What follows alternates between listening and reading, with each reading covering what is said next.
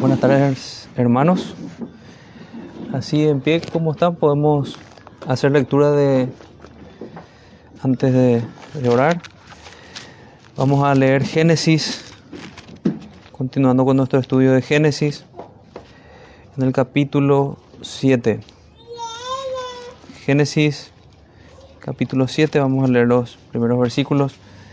Dijo luego Jehová a Noé, entra tú y toda tu casa en el arca, porque a ti he visto justo delante de mí en esta generación. De todo animal limpio tomarás siete parejas, macho y su hembra, más de los animales que no son limpios, una pareja, el macho y su hembra. También de las aves de los cielos, siete parejas, macho y hembra, para conservar viva la especie sobre la faz de la tierra porque pasados aún siete días yo haré llover sobre la tierra cuarenta días y cuarenta noches, y raeré de sobre la faz de la tierra todo ser viviente que hice. E hizo Noé conforme a todo lo que le mandó Jehová. Era Noé de seiscientos años cuando el diluvio de las aguas vino sobre la tierra. Y por causa de las aguas del diluvio entró Noé al arca, y con él sus hijos, su mujer y las mujeres de sus hijos. Dios bendiga su palabra, hermanos. Vamos a orar para que el Señor nos acompañe. Padre nuestro que estás en los cielos, nos encomendamos a ti, Señor, a tu cuidado, a tu guía, a tu dirección. Te, rogamos que, que, en este tiempo tu palabra sea exaltada y tú puedas hablarnos con, con poder, que tú puedas hacer temblar nuestros corazones así como los marineros de los cuales leímos esta mañana. Te pedimos, Señor, que, que tú nos visites y que podamos estar atentos también, Señor. Te rogamos que podamos adorarte también en este tiempo. En el nombre de Jesús oramos. Amén. Amén. Hermanos, nos toca seguir con con la historia de, Noé. Vemos que la, la, vida de Noé abarca gran parte de, del libro de Génesis.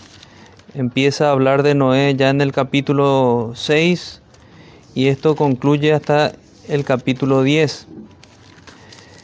Vimos en el sermón anterior que, que Dios juzga la maldad de los hombres, que la maldad de los hombres había crecido en sobremanera. Y en esta ocasión vamos a adentrarnos más en todo lo que representa el arca de Noé, en cómo Dios juzga y salva. En, si nosotros vemos ciertos, ciertos indicios que nos quedaron de, de los cristianos del pasado, ciertos rasgos, dibujos que se llegaron a encontrar, se encuentra estas dibujos del arca o de un pez, también usado indistintamente como representando al cristianismo. Y hoy vamos, vamos a tratar de, de dejar claro por qué, por qué todos esos, esos paralelos, para que nosotros podamos deleitarnos y ver a Cristo en este pasaje. El título de, de este sermón es El arca de Noé, Dios juzga y salva. Vamos a ver que esa arca fue un arca de juicio para los que estaban afuera. Es lo que vemos en Hebreos capítulo 11, versículo 7, cuando dice que Noé juzgó al, al mundo antiguo, pero también es un arca de salvación para todos los que están adentro. Así que vayamos punto por punto. Vamos a ver primero la ejecución del juicio de Dios que es anunciado ya en los versículos en los últimos versículos del capítulo 6 y luego vamos a ver el llamado que nos hace el Señor, que hizo en este tiempo para entrar en el arca, pero que nos hace también el Señor para que acudamos a esa puerta estrecha. Vamos a ver el pasaje históricamente, pero también vamos a ver lo que representa y lo que implica para nosotros. Así que me gustaría leer un poco antes, en el capítulo 6, versículo 9, recapitulando esa última parte, Estas son las generaciones de Noé. Noé, varón justo, era perfecto en sus generaciones. Con Dios caminó Noé. Me parece bien recordar eso porque al igual que Enoch, Noé caminó con Dios. Esto hablamos cuando nos tocó hablar de Enoch, que este caminar con Dios no era un caminar físico, sino que más bien era un caminar espiritual de andar con Dios. Vayamos un momento a Hebreos capítulo 11. Voy a mostrarles algo allí. Hebreos capítulo 11, cuando nos habla de, de Enoch, nos dice, por la fe Enoch fue traspuesto para no ver muerte y no fue hallado porque lo traspuso Dios y antes de que fuese traspuesto tuvo testimonio de haber agradado a Dios. Ese verbo haber agradado a Dios es la forma que, que, traduce, que se traduce al griego, la misma palabra que es caminó con Dios. Y al autor de, de, la carta a los hebreos le pareció bien tomar la misma palabra de esa traducción. Por tanto, el Señor ve que, que es correcto interpretar ese caminar con Dios como agradar a Dios. Traigo ese versículo para ver que lo que nos dice la Biblia cuando nos dice que Noé caminó con Dios es que Noé agradaba a Dios en la manera en que él se conducía. Vuelvo a leer lo de Enoch. Y antes que fuese traspuesto, tuvo testimonio de haber agradado a Dios. Porque se lo traduce también como Enoch agradó a Dios. Volvamos a Génesis capítulo 6. Génesis capítulo 6 dice, era perfecto en sus generaciones, con Dios caminó Noé, o podemos decir que Noé agradó a Dios en su manera de vivir. Y engendró Noé tres hijos, a Sem, a Cam y a Jafet. Y se corrompió la tierra delante de Dios y estaba la tierra llena de violencia. Fíjense que todo esto que ya vimos nos sirve como contexto para ver en qué situación se encontraba Noé. Noé se encontraba en una tierra corrompida por gente malvada que vivía no caminando con Dios, sino caminando lejos de Dios, en caminos extraviados, en caminos torcidos. Caminos los cuales leemos en Isaías que a, que a los suyos el Señor endereza. Él endereza los caminos torcidos de los suyos. Si es nuestro caso que, que, estamos en la fe, el Señor enderezó esos caminos torcidos y sigue quebrantando nuestros pies para que anden en los caminos derechos. Dice, y se corrompió la tierra delante de Dios y estaba la tierra llena de violencia, llena de violencia. Violencia, la cual vemos descrita en el libro de Judas, que es el camino de Caín, el camino de los violentos, de los homicidas. Pero también tenemos que recordar aquí una violencia que no es menor, que es la que la que debemos recordar una y otra vez cuando tenemos que defender la palabra de Dios y la historicidad de Génesis. Hay hombres que detienen con injusticia la verdad y lo hacen con violencia. Hacen violencia contra la verdad, contra la palabra de Dios. La tierra estaba llena de hombres violentos. Y miró Dios la tierra y aquí que estaba corrompida porque toda carne había corrompido sus caminos sobre la tierra. Fíjense, toda carne generaliza y después vemos nosotros que los únicos que caminaban delante de Dios eran Noé y su familia. Dijo pues Dios a Noé, he decidido el fin de todo ser, porque la tierra está llena de violencia a causa de ellos, y he aquí que yo los destruiré con la tierra. Fíjense que recalca el juicio de Dios de hecho, lo vemos aquí por primera vez que Dios decide raer de sobre la faz de la tierra. Luego lo vemos otra vez en el versículo, en el capítulo 7. Pero la razón es porque eran violentos, eran violentos como Caín, seguían el camino de Caín. Leamos un momento también Judas para tomar fuerza de la palabra de Dios. Judas nos habla hay de ellos, en el versículo 11.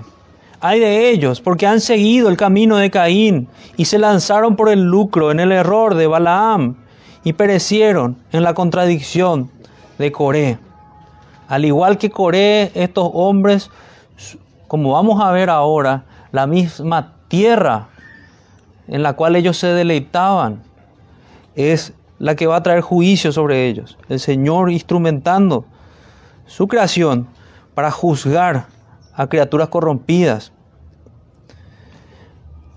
Hay de ellos porque han seguido el camino de Caín. Hay de nosotros si seguimos este camino de violencia de Caín, este camino de odio que es contrario al amor cristiano, que es el contrario al amor de Cristo. Entonces, volvamos al versículo 7. Dijo pues Dios a Noé, he decidido el fin de todo ser, porque la tierra está llena de violencia a causa de ellos. Y he aquí que yo los destruiré con la tierra. Hazte un arca de madera de gofer, harás aposentos en el arca, y la calafatearás con brea por dentro y por fuera. Y de esta manera la harás de 300 codos de longitud, del arca de 50 codos de anchura y de 30 codos de altura. Entonces aquí ya vemos la decisión clara del Señor de juzgar a una generación corrupta, a una generación violenta, a una generación malvada. Y el Señor sigue juzgando el pecado. La peculiaridad que tiene el juicio que Dios trajo con el diluvio es que fue universal. Nosotros vemos este tipo de eventos desde el aspecto natural, vemos, por así decirlo, también diluvios o desastres naturales, pero ya son regionales. Lo que tenemos que tener en mente que este diluvio fue universal, a diferencia de lo que algunos, lastimosamente, que están dentro de, las carpas de la fe, se, equivocándose dicen que fue regional, porque no quieren ver, leer el texto como está escrito. Es muy claro que dice que todo, todo ser viviente fue afectado. Y el Señor establece una sola forma de salvación, un solo método de salvación para este juicio. Así como hoy día hay un solo método y una sola forma de salvarse, la cual es por medio del Evangelio de nuestro Señor Jesucristo. Nuestro Señor Jesucristo representa, o sea, esta arca representa a nuestro Señor Jesucristo en la salvación. Él es el único medio para salvarnos. El diluvio representa aquel juicio que vendrá sobre la tierra. Y nuestro Señor Jesucristo es el único medio de salvación. Aquí en cuanto al origen de la palabra, cuando habla de calafatear con brea, tiene una, providencialmente dicen algunos, una similitud con la, con la palabra original que apunta a la expiación. Calafatear con brea, la brea se saca de los, de los árboles, que es la savia de los árboles, y con eso cubrían para que sea impermeable. Pero muchos toman esa, por así decirlo, coincidencia como un elemento que nos apunta a, que la sangre de Cristo de igual manera cubre a ese instrumento de salvación y, nos cubre y hace impermeable a todo cristiano de toda inundación. Nosotros podemos tomar como, como una, una metáfora apropiada, pero no podemos dar certeza de, que ese sea el, énfasis del texto. Pero sí, no despreciar que, el origen es el mismo, espiar y como, bien recordábamos también esta mañana en la, en la cena del Señor, así lo hacían en la Pascua, colocaban, pintaban los dinteles con la sangre. Nosotros también debemos tener nuestra esperanza en la sangre de Cristo, en la expiación, es nuestra única esperanza. Y dice el versículo 15, volviendo a la lectura, y de esta manera la harás de 300 codos de longitud. Fíjense que el Señor no deja esto al azar, establece cada, cada centímetro cómo tendrían que hacerlo, establece claramente de qué material tenían que hacer, que era de madera, de gofer, establece que tenían que hacer aposentos que, que hablan de lugares cómodos, tanto para, para sus hijos como también para los animales. habla que tenían que cubrir esa madera, iba a ser segura para impermeable, y habla que tenía que ser de 300 codos de longitud el arca. 300 codos de longitud. Nosotros tenemos que, que un codo son aproximadamente 50 centímetros. Para no entrar en muchos detalles con respecto a las dimensiones, me voy a centrar solamente en las dimensiones que hablan de su altura. Dice 50 codos de anchura y 30 codos de altura. Esos 30 codos de altura representan unos 12 o 13 metros de alto. Lo que para nosotros serían 4 o 5 pisos. Fácilmente 4 pisos. Y luego establece cómo iba a construir esta embarcación gigante. Una de las cosas que tenemos que quitar ya de, nuestra mente del libro de cuentos que tenemos con respecto a Génesis es que no era un pequeño barquito en el cual salían la cabeza del, de la jirafa o, la trompa del, elefante. No, era una embarcación enorme. podemos entrar a internet y, ver el trabajo que hicieron los hermanos en, Estados Unidos al construir una de tamaño real para que nosotros podamos dimensionar que era una embarcación enorme. Preparada no para ser conducida porque en ningún lugar habla de que tenía que tener un timón o cosas por el estilo, sino para ser salvados, para ser conservados, para flotar en el agua. Y dice de 50 codos de anchura y 30 codos de altura. Imagínense si esos 30 codos son, son 12 metros, 12 o 13 metros de alto, cuánto es su anchura y cuánto es su, cuánto son sus dimensiones reales. Era realmente, en conclusión, algo muy, muy grande. Una ventana harás al arca y la acabarás a un codo de elevación por la parte de arriba y pondrás la puerta del arca a su lado y le harás piso bajo, segundo y tercero. Claramente nos dice el texto que tenía tres pisos. El arca tenía tres pisos, tenía un piso bajo, un piso segundo y un piso tercero. Muchos piensan que esta ventana que habla aquí era una ventana que estaba arriba.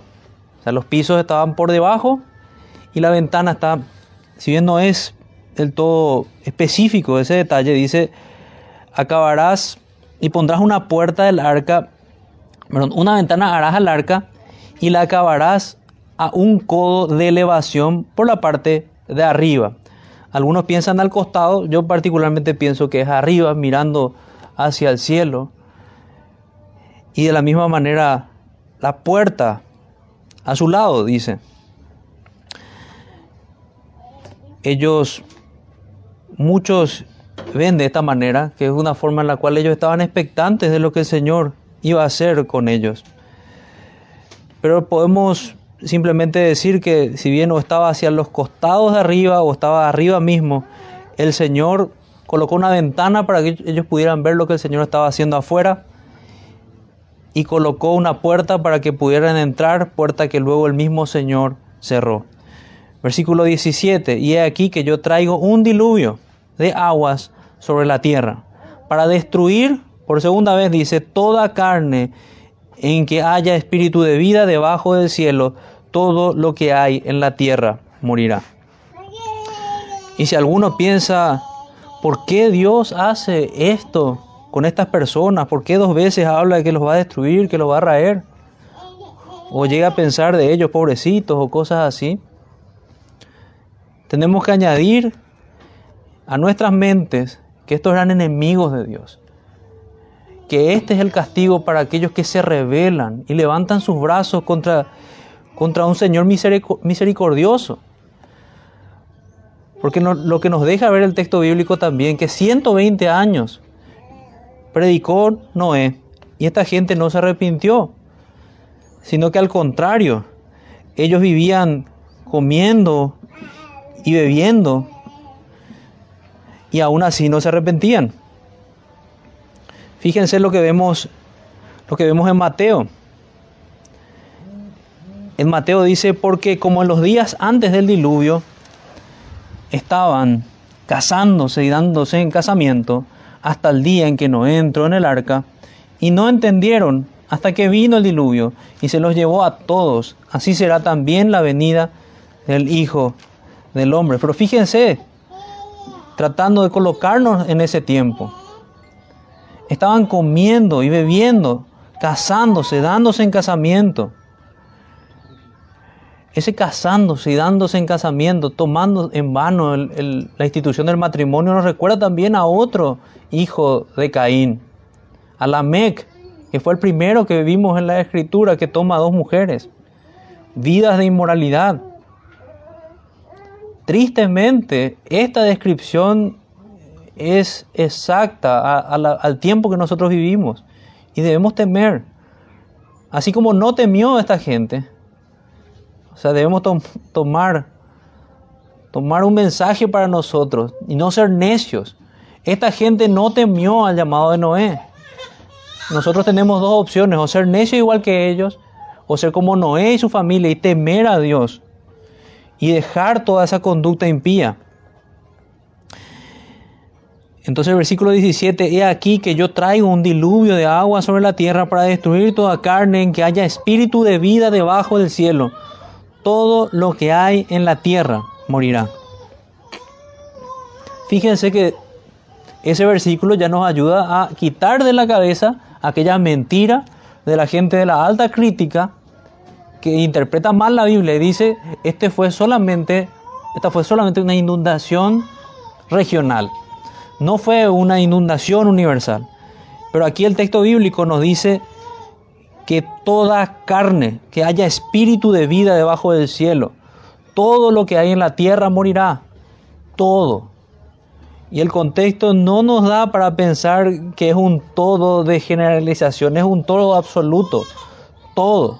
La única excepción fue Noé. Fue Noé por el arca que Dios le mandó que construyera. Y el versículo 18, más estableceré mi pacto contigo. Estableceré mi pacto contigo. Esta es la diferencia. Y podemos ver también cómo es que Dios es el protagonista en este texto. Él es el que juzga y Él es el que salva. Él es el que establece el pacto. ¿Por qué es el pacto lo que marca la diferencia? Porque podemos entender que luego de la caída todo hombre es pecador y así también fue con Noé. En virtud al pacto, en virtud a la fidelidad de Dios, Noé entró en una relación diferente con Dios. Más estableceré mi pacto contigo y entrarás en el arca tú, tus hijos y tu mujer y las mujeres de tus hijos contigo. Lo vemos a Noé como representante en este pacto con Dios. Él trae bendición a toda su familia. Y aquí lo vemos a Noé también como un tipo de Cristo, porque así también Cristo trae bendición a toda la familia de la fe. Todos aquellos que están en Cristo serán salvados. Así como todos aquellos que estaban en Noé, que estaban con Noé, fueron salvados de este diluvio. Estableceré mi pacto contigo y entrarás en el arca tú y tus hijos y tu mujer y las mujeres de tus hijos contigo. Y de todo lo que vive, de toda carne, dos de cada especie meterás en el arca, para que tenga vida contigo. Macho y hembra serán. Y esa es una descripción genérica, dos de cada especie, pero después vemos ciertas especificaciones que había más animales de ciertas aves y había más animales de, animales que eran para el sacrificio, para el holocausto, para la adoración a Jehová de las aves según su especie, y de las bestias según su especie, y de todo reptil de la tierra según su especie, dos de cada especie entrarán contigo para que tengan vida. De eso hablamos también ya antes, que las especies aquí no ser... La palabra especie como la conocemos hoy, como la usan los científicos hoy, no, no era la misma palabra especie que se encuentra en el texto original. Así que la palabra especie aquí es familia de una familia de, cada animal.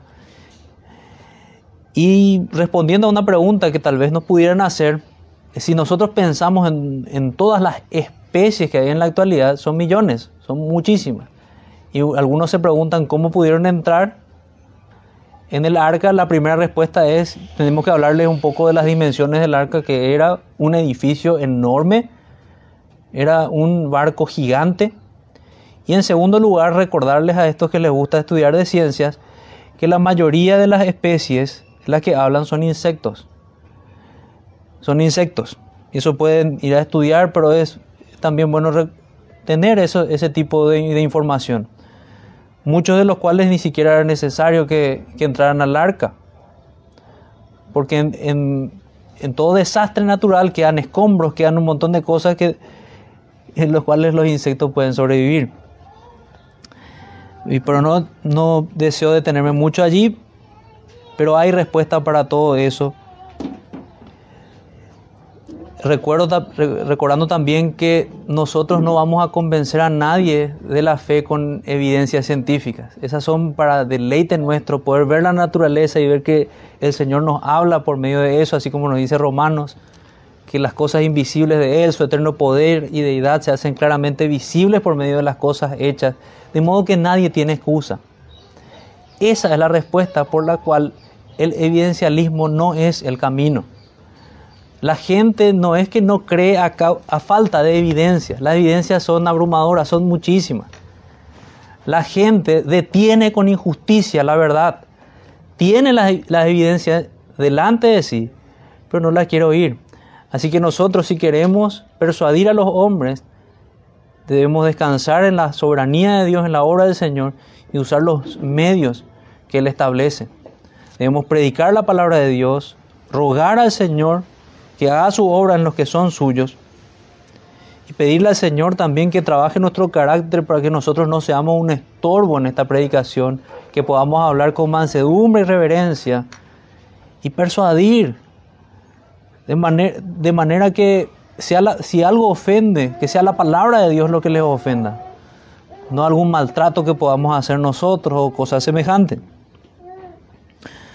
Retomo la lectura entonces de las aves según su especie, de las bestias según su especie, de todo reptil de la tierra según su especie, dos de cada especie entrarán contigo para que tengan vida y toma contigo de todo alimento que se come y almacénalo y servirá de sustento para ti y para ellos. Y lo hizo así Noé, hizo conforme a todo lo que Dios le mandó. También Noé juntó alimento, o sea, llenó almacenes de comida para que no falte comida ni para él, ni para su familia, ni para los animales. Había comida suficiente. Dios proveyó de ese sustento con este mandato que le dio a Noé. Y lo hizo así Noé, hizo conforme a todo lo que Dios le mandó. Esa ese último versículo del capítulo 6 tendría que desafiarnos a nosotros a obedecer de tal manera al Señor. La Biblia es clara. Vayamos a Hebreos, que, que Noé no fue salvado por su obediencia o por sus obras, pero sí también es clara que la fe de Noé es una fe que obra. Es una fe que obra. Hebreos capítulo 11. Versículo 7. Por la fe, dice, no dice por sus obras, por la fe Noé, cuando fue advertido por Dios acerca de cosas que aún no se veían, con temor preparó el arca en que su casa se salvase, y por esa fe condenó al mundo y fue hecho heredero de la justicia que viene por la fe. ¿Cuál es la justicia que viene por la fe? La justicia que, una justicia que es imputada, una justicia que, que muchos llaman forense, que Dios nos imputa, nos coloca en nuestra cuenta por la obra de Cristo. La justicia por la fe es la justicia del sustituto, la justicia de Cristo. La justicia que, que era representada por los sacrificios de animales una y otra vez. Y es de esa fe, es esa fe la que habla de Noé también, la fe Por la fe Noé cuando fue advertido por Dios acerca de cosas que aún no se veían. Fíjense cómo él obedeció sin ver aún el diluvio. De hecho, un detalle que debemos recordar es que hasta ese entonces aún no había llovido sobre la tierra. Cosa que haría incluso que lo que Noé estaba haciendo sea, sea motivo de burla para sus contemporáneos. Por la fe, cuando fue advertido por Dios acerca de cosas que aún no se veían, con temor preparó el arca en que su casa se salvase, y por la fe condenó al mundo. Su fe condenó al mundo, y fue hecho heredero de la justicia que viene por la fe. Y desarrollemos un poco cuál es esa fe. ¿Es una fe que es simplemente expresada con palabras? Y en la lectura que tenemos, la respuesta es clara que no. Es una fe que va acompañada por obediencia.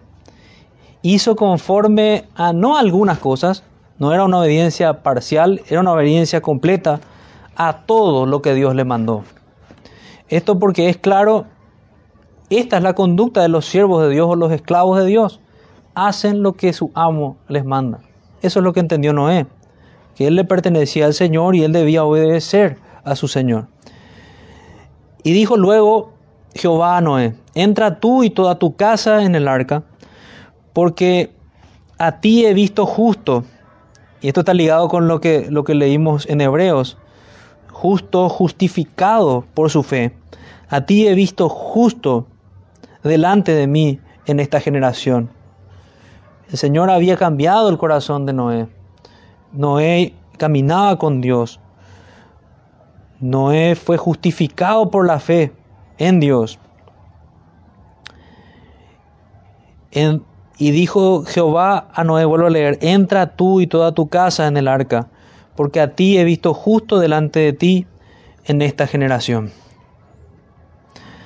Veamos, vimos por un lado el juicio que Dios manda, que era seguro, vimos que el juicio era universal. Y ahora vemos que hay un mandato que hace el Señor. Pero antes de ir al, mandato,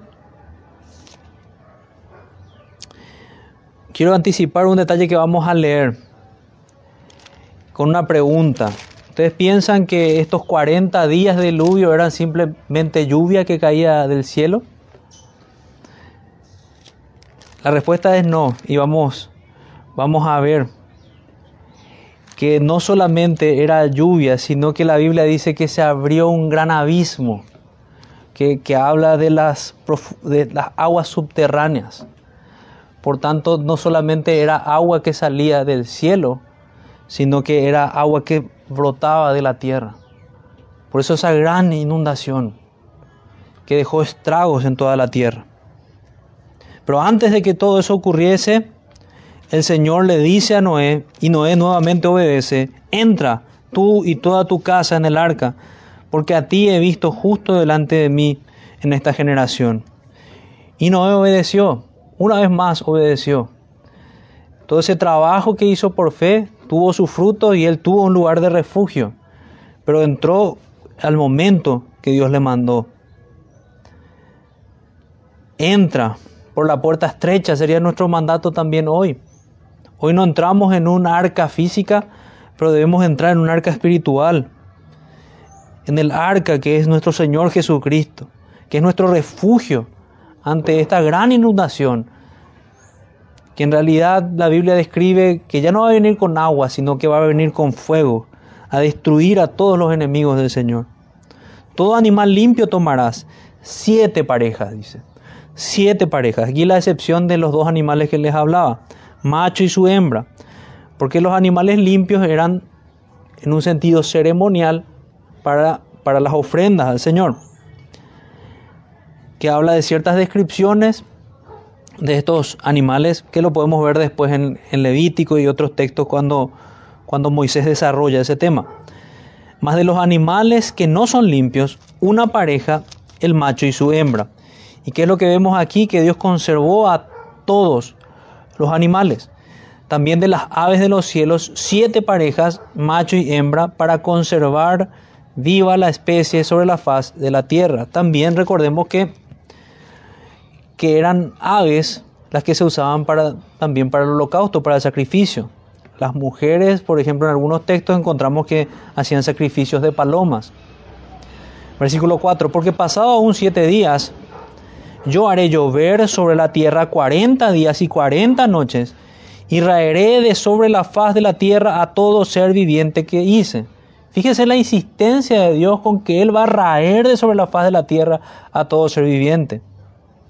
Y yo estoy seguro que Noé repitió este mensaje y predicó este mensaje, pero la gente no creyó. Así como nosotros predicamos que Dios va a juzgar al mundo y que hoy es día de salvación, que es urgente que lo hagan. Fíjense en lo que habla el versículo 4. Pasados aún siete días, siete días, se extendió aún más, siete días la paciencia de Dios, una semana más, un día de reposo más.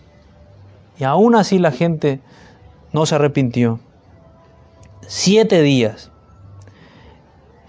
Y dice, porque pasado aún siete días yo haré llover sobre la tierra cuarenta días y cuarenta noches y raeré sobre la faz de la tierra todo ser viviente que hice. Fíjense el posesivo del Señor, son suyos, son su creación y son rebeldes. Él, por tanto, tiene el derecho de juzgarlos y de condenar sus hechos malvados. Versículo 5, e hizo Noé conforme a todo lo que le mandó Jehová. Nuevamente, obediencia. Yo me pregunto si Dios puede decir lo mismo de vos que estás haciendo todo conforme lo que Él mandó.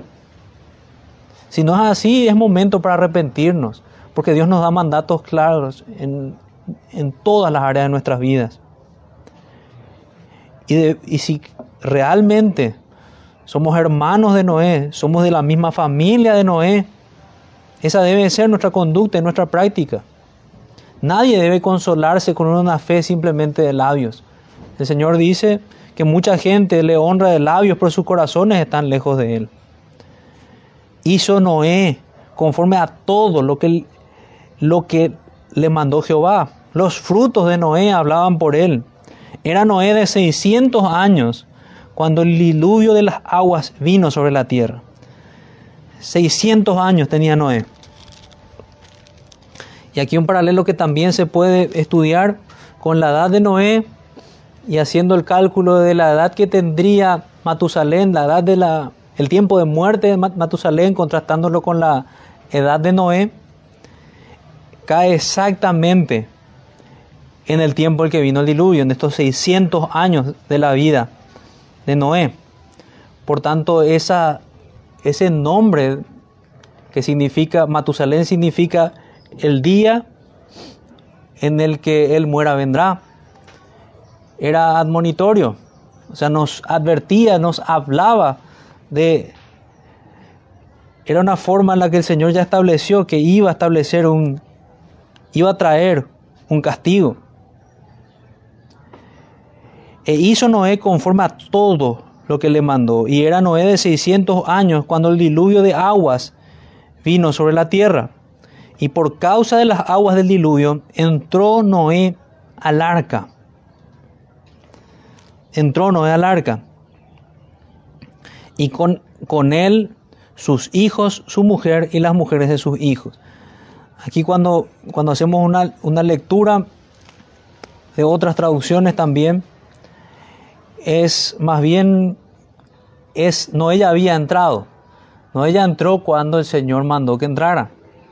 Y cuando vinieron las aguas del diluvio, no ella había entrado, ya estaba dentro del arca.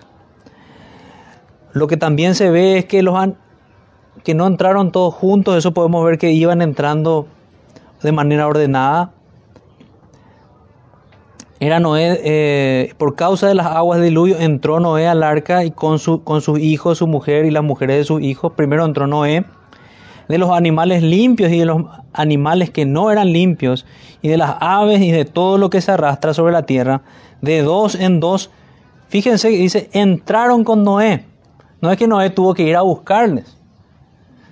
Entraron, los animales fueron y obedecieron la voz de Dios y entraron. obedecieron el llamado para pasar por esta puerta estrecha. Fíjense, nuevamente animales, bestias, humillando a los hombres, así como fue el caso con Balaam, un burro le estaba predicando, le estaba advirtiendo. Aquí animales son más obedientes que toda una generación de personas. El Señor no tiene que decirle a Noé que vaya y busque a los animales, sino que los animales van. De dos en dos entraron con Noé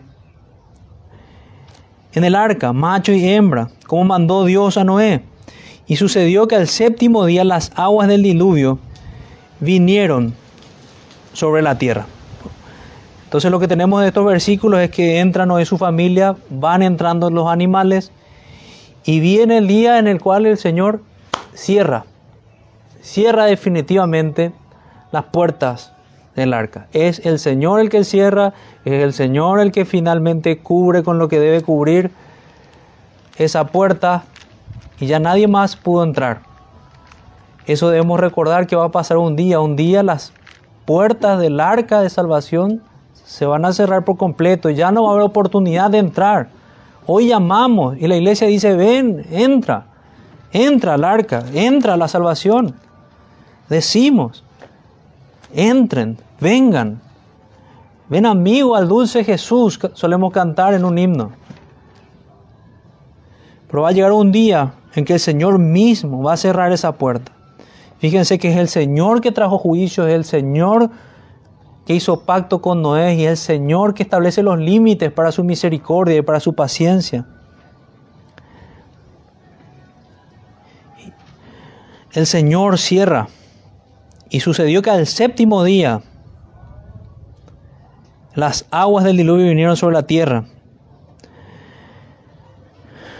El año 600 de la vida de Noé, en el mes segundo, de los 17 días del mes, aquel día fueron rotas todas las fuentes del gran abismo, dice, lo que les anticipaba. Y las cataratas de los cielos fueron abiertas. Fíjense que habla de dos cosas diferentes. Las cataratas de los cielos esas nubes llenas de agua, porque nunca había llovido, cayeron en ese día. Y fíjense que dice que fueron rotas. Estamos en el versículo 11. En aquel día fueron rotas todas las fuentes del gran abismo. Fueron rotas todas las fuentes del gran abismo. Si alguno de ustedes estudió lo que pasa cuando hay un tsunami o cuando hay un terremoto, es apenas hay una variación pequeña entre capas de la tierra. Aquí el Señor está diciendo que Él quebró las fuentes del gran abismo. Por pequeños movimientos vienen tsunamis terribles. Esta fue una gran catástrofe. Dijimos antes que, que no fue algo algo de un solo sector, de una cuestión regional. Pero también tenemos que decir ahora en respuesta a aquellos que quieren decir que la tierra tomó su aspecto de producto de miles de años de transición, tenemos que decirle que no es así, que esos grandes cañones no se formaron, no se formaron con, graduales corrientes de aguas de pequeños charquitos. Esas se formaron con el gran diluvio que el Señor mandó, con, cuando Él soltó las cataratas de los cielos, cuando el Señor mismo, el Señor mismo rompió las fuentes del gran abismo e hizo que las aguas subterráneas hicieran estragos en toda la tierra. Y no fue, otra, otra respuesta que debemos dar, no fueron catástrofes, varias catástrofes en diferentes momentos. Fue una gran catástrofe que se dio en ese día, en esos días, por el juicio de Dios a la tierra. Así que les doy un elemento más para maravillarse, cristianos, al ver estos grandes cañones, estos lugares que, se, recorren donde se ven esas divisiones de tierra enormes, tenemos que recordar el diluvio. Cuando vemos otra cosa, cuando vemos esos fósiles, aquellos que le gustan a los niños, fósiles de animales, fósiles de, dinosaurios, fósiles de peces que aún estaban comiendo o fósiles de, de animales que estaban dando a luz, eso se dio porque en un momento ellos fueron aplastados por los efectos de, este diluvio. Que fue verdaderamente catastrófico. Nosotros vemos que volcanes se, ponen en erupción en este tipo de, de cataclismos naturales. Y muchos piensan que también fue así. También fue así. Así que la explicación cristiana es mucho más razonable la que da el mundo. ¿De dónde sacamos esos, esos cañones o de dónde tenemos las montañas que tenemos y, su, y su formación? Entonces, una corrección que tal vez podemos hacer en nuestra mente no eran pequeñas gotitas de lluvia, eran las cataratas del cielo. Y si alguno fue a las cataratas, esa imagen es la que nos está dando de lluvias y nos está hablando que se rompieron las fuentes del gran abismo. Las fuentes del gran abismo. Aguas subterráneas. Hubo lluvia sobre la tierra 40 días y 40 noches. 40 días y 40 noches. En el versículo 11 también encontramos la estima que Dios tiene de los suyos. Fíjense que que es claro que es a los 600 años de la vida de Noé, y luego dice en el mes segundo a los 17 días del mes. Era el segundo mes del, año que contaban ellos en el día 17. O sea, una referencia a los días de Noé, una referencia al, al conteo que hacían ellos de los días y de los años. Paso al versículo 12. Hubo lluvia sobre la tierra 40 días y 40 noches. En este mismo día entraron Noé y Sem, Can y Jafet, hijos de Noé, la mujer de Noé, eh, Noé y las tres mujeres de sus hijos con él en el arca. Ya habían entrado. Ellos y todos los animales silvestres según sus especies, y todos los animales domésticos según sus especies, y todo reptil que se arrastra sobre la tierra según su especie, y toda ave según su especie, y todo pájaro de, de toda especie. Vinieron pues con Noé al arca, y de dos en dos de toda carne en que había espíritu de vida. Y los que vinieron machos, macho y hembra, de toda carne vinieron, como le había mandado Dios, y Jehová le cerró la puerta. Repite el evento. El Señor cierra la puerta. Jehová, el Dios del pacto, es el que cierra la puerta. Y fue el diluvio 40 días sobre la tierra, y las aguas crecieron y alzaron el arca y se elevó sobre la tierra. Y subieron las aguas y crecieron en gran manera sobre la tierra y flotaba el arca sobre la superficie de las aguas. Y las aguas subieron mucho sobre la tierra y todos los montes altos que habían debajo de todos los cielos fueron cubiertos. No había ni siquiera un solo monte. Podemos recordar aquel día segundo de la creación lo cual, en el cual todavía la tierra no se veía y el mundo era solamente agua. Así fue en los días de Noé, en los días que Noé estaba dentro del arca. Por eso, hasta en ese detalle, se puede ver a Noé y la historia de Noé como una segunda creación. Y Noé representando también allí a lo que Cristo va a hacer cuando Él establezca a los suyos sobre la tierra. Entonces, y fue el diluvio cuarenta días sobre la tierra y las aguas crecieron y alzaron el arca y se elevó sobre la tierra y subieron las aguas y crecieron en gran manera sobre la tierra y frotaba el arca sobre la superficie de las aguas. Y las aguas cubrieron mucho sobre la tierra y todos los montes altos que había debajo de todos los cielos fueron cubiertos. 15 codos más altos subieron las aguas después que fueron cubiertos los montes. Y ese es un detalle nuevamente de preservación del Señor a Noé y su familia. Fíjense por qué. Porque el alto que tenía el arca era de 30 codos. Y aquí dice que era 15 codos lo que, lo que estaban por encima las aguas de los montes. Era exactamente lo que la embarcación entraría hasta la mitad, estando totalmente cargada. Así que 15 codos, esos 6,7 metros, dicen algunos, 6 metros en promedio, entró el arca bajo el agua y los, y los 15 codos quedaron por arriba, los 6,7 metros por arriba.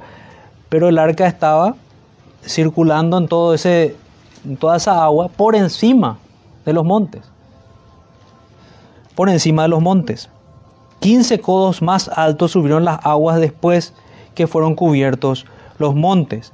Y murió toda carne que se mueve sobre la tierra, así de aves como de ganados y de bestias, de todo reptil que se arrastra sobre la tierra. Fíjense este todo, no es regional, de todo hombre, dice también, de todo reptil, de toda ave, de todo ganado, de todo hombre, todo lo que tenía aliento de espíritu de vida en sus narices, todo lo que había en la tierra murió por el juicio de Dios.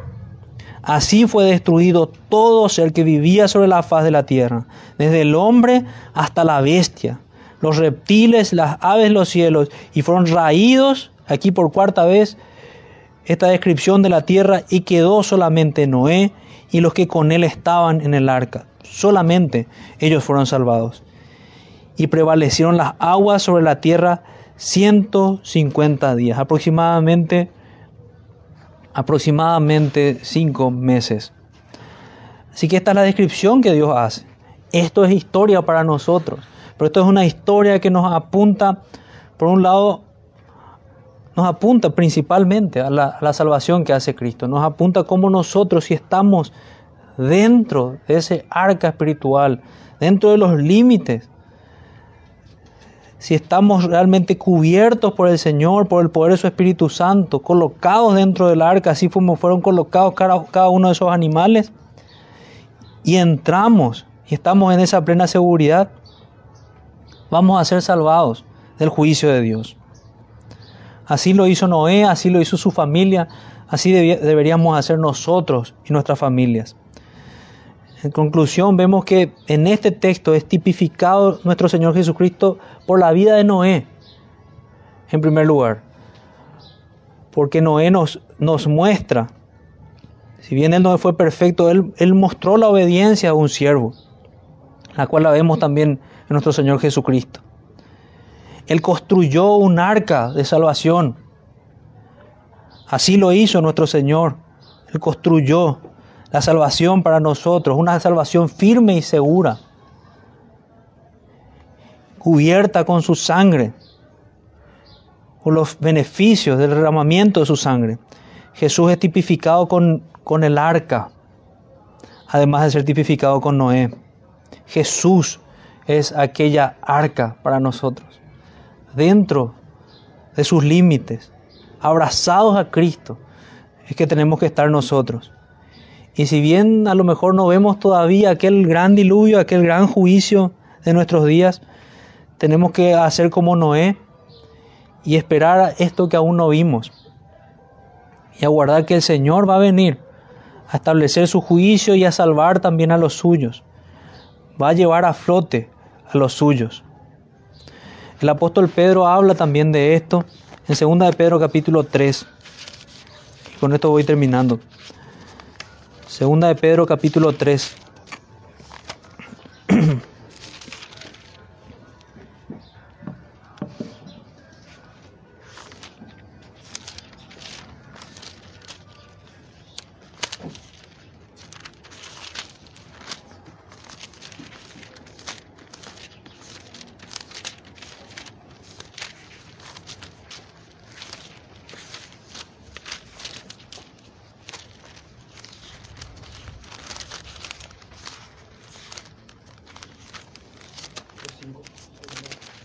Sí, segunda de Pedro capítulo 3.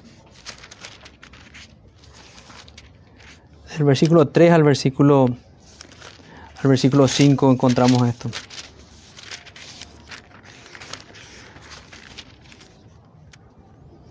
Y es bueno una pausa para meditar también en lo que estábamos hablando. Dice, sabiendo primero esto, que en los postreros días vendrán burladores, andando según sus propias concupiscencias, así como hubo en aquel entonces, los hay también ahora.